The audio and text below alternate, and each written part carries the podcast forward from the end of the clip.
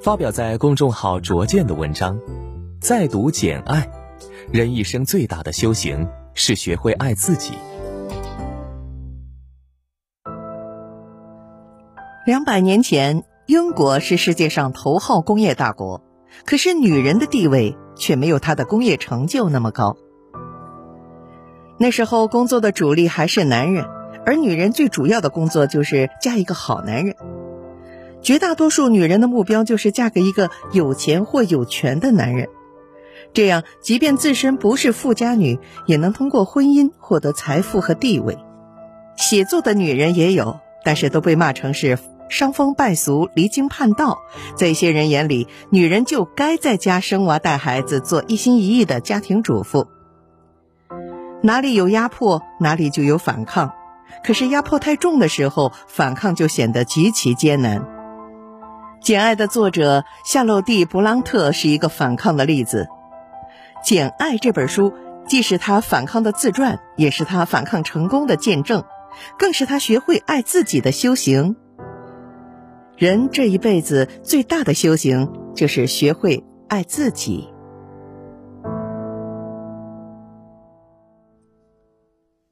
孤女简爱在父亲去世后被寄养在李德舅舅家，可是不久后李德舅舅也去世了。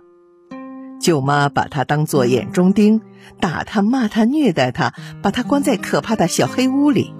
他在那儿比家里的佣人还不如，家里的表兄表妹们也没有一个看得起他，大家都欺负他、揍他。但简爱一直没有屈服。他一直在反抗。后来，简爱被送进了学校，学校规矩很严，简爱吃了很多苦，可是她也渐渐成长起来。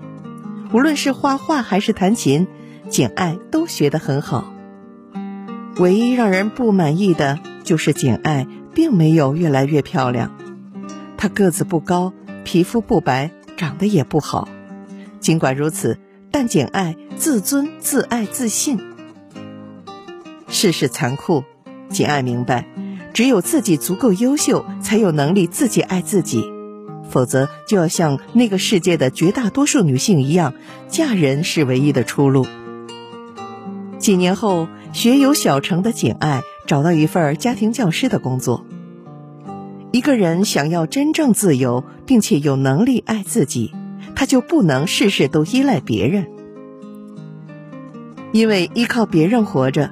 如果别人转身走了，他自己就没了依仗，而靠自己的能力活着比什么都踏实。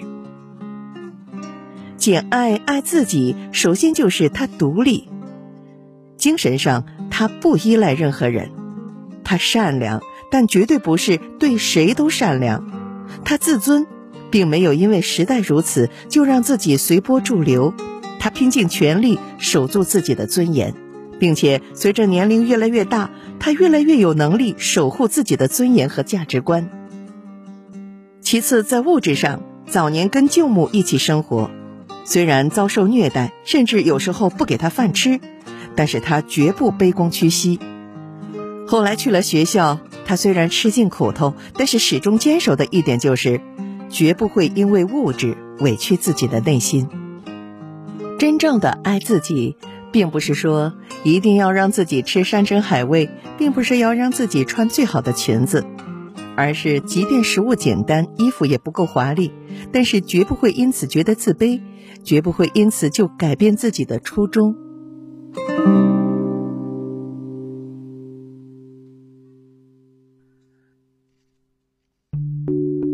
成为家庭教师之后，简爱认识了罗切斯特。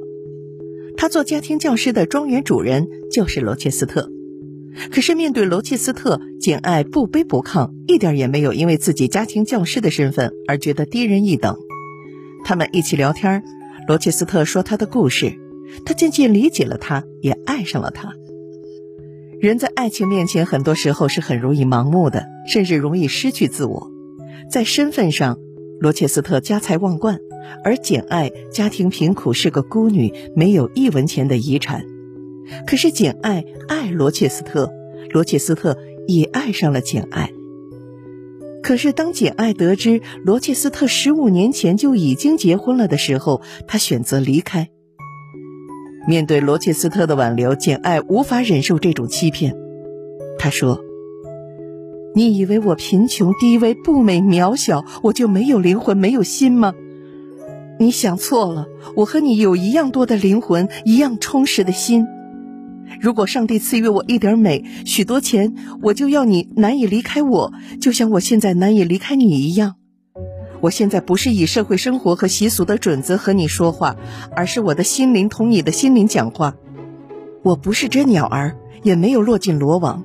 我是个自由自在的人，有我的独立意志。我现在就运用它，决心要离开你。一个人最高级的自爱，不是让自己放纵，而是做了自己坚持要成为的自己。简爱是一个什么样的人？他要成为什么样的自己？在他看来，人人平等不是一句空话，有钱有权长得好看，也不是欺负和侮辱别人的理由。任何人都是一样的，在灵魂上是平等的。而现在，罗切斯特欺骗了他，所以尽管他爱他，但是他接受不了这种欺骗。最难以忍受的不是他结过婚，而是他没有向他坦白。他受不了别人摆布他的人生。人是自己的，只有首先有自己，才知道如何爱人。真正的爱自己，就是成为那个想成为的自己。离开罗切斯特以后，简爱一路风餐露宿，甚至靠乞讨为生。后来被一个牧师收留，又得机会在一所小学教书。命运就是如此的奇诡。或者说，夏洛蒂对主人公的一份善意。人生不会这么好运，你落魄的时候，绝对不会有人突然就给你送来一万块钱。可是简爱遇到了，他的叔叔给他留下了一笔遗产，收留他的牧师又恰好就是他的表哥。拿到这一笔财产，简爱并没有完全占有，而是将财产与表哥平分。前段时间，林生斌和前岳父岳母家因为钱的事情闹得不愉快，还在网上吵得热闹。之前还在网上看到一些家人因为钱的事情对簿公堂，钱成了人性的坟墓。可是从小贫穷孤苦的简爱，在得到一笔馈赠之后，竟然能拿出一半分给表哥。要知道，即便是在罗切斯特家做家庭教师，他一个月也赚不了多少钱。要分出去的那些钱，可能需要他工作几十年才能赚回来。他舍得拿出去，是他傻吗？不，绝对不是。对于简爱来说，这恰恰是他最自爱的表现。为什么呢？世上有很多人为了钱财耗费心力，以为是爱自己，其实是爱钱，把自己置于金钱的奴役之下。没有人能够否认金钱的重要性，但是最难得的是，人面对金钱的时候的那种超然，那才是真正爱自己，也是对自己最奢侈的爱。金钱算什么？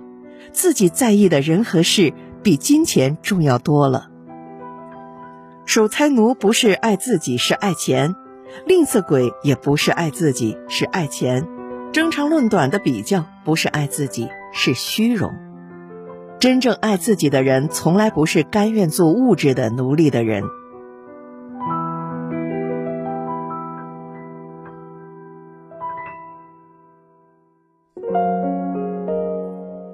简爱爱自己，还表现在她没有揪住过去不放。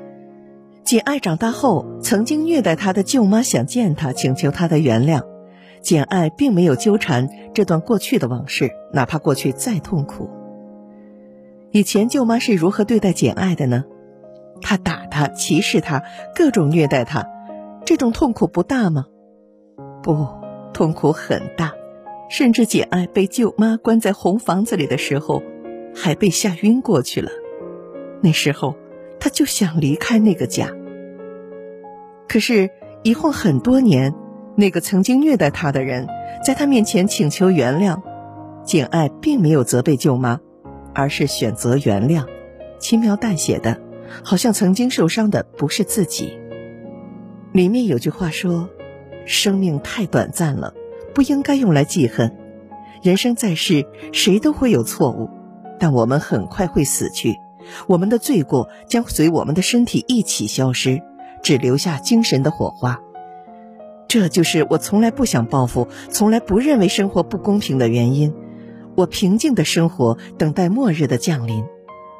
恨一个人，并不能改变过去，但爱可以让现在改变。既往不咎，是爱自己最重要的修行。